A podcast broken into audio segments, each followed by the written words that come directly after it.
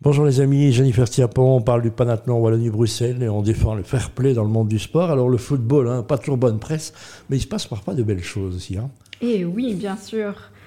Alors que euh, de nombreux incidents malheureux ternissent l'image du football amateur, ici on va avoir une belle histoire qui met en avant les valeurs nobles dans un geste incroyable. Ouais donc nous sommes à deux minutes de la mi-temps du match qui oppose Merpessar B à Toin B. Les deux équipes sont à égalité 1-1. Aurélien Livemont, capitaine de l'équipe de Toin B, qui a déjà marqué un superbe coup franc lors de son match, se trouve soudainement au centre de l'attention.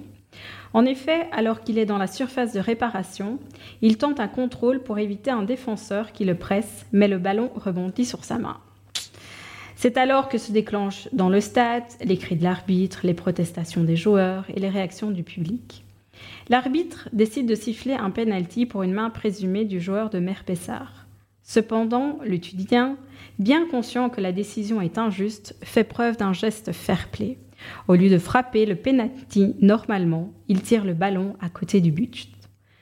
Ce geste fair-play exceptionnel ne passe pas inaperçu. Les supporters, les délégués et les entraîneurs de Merbessar saluent Aurélien pour son acte sur le terrain. Ben non, c'est bien. Donc, et il a acheté à côté exprès. Hein, ah oui. Pour être sûr qu'on comprenne bien. Donc c'est rare et ça remet les choses en place. Exactement. je rappelle que le sport, c'est d'abord un jeu avant de commencer. Hein, dans lequel, merci et Jennifer, on se réjouit d'écouter la prochaine histoire la semaine prochaine. La semaine prochaine. merci Pierre.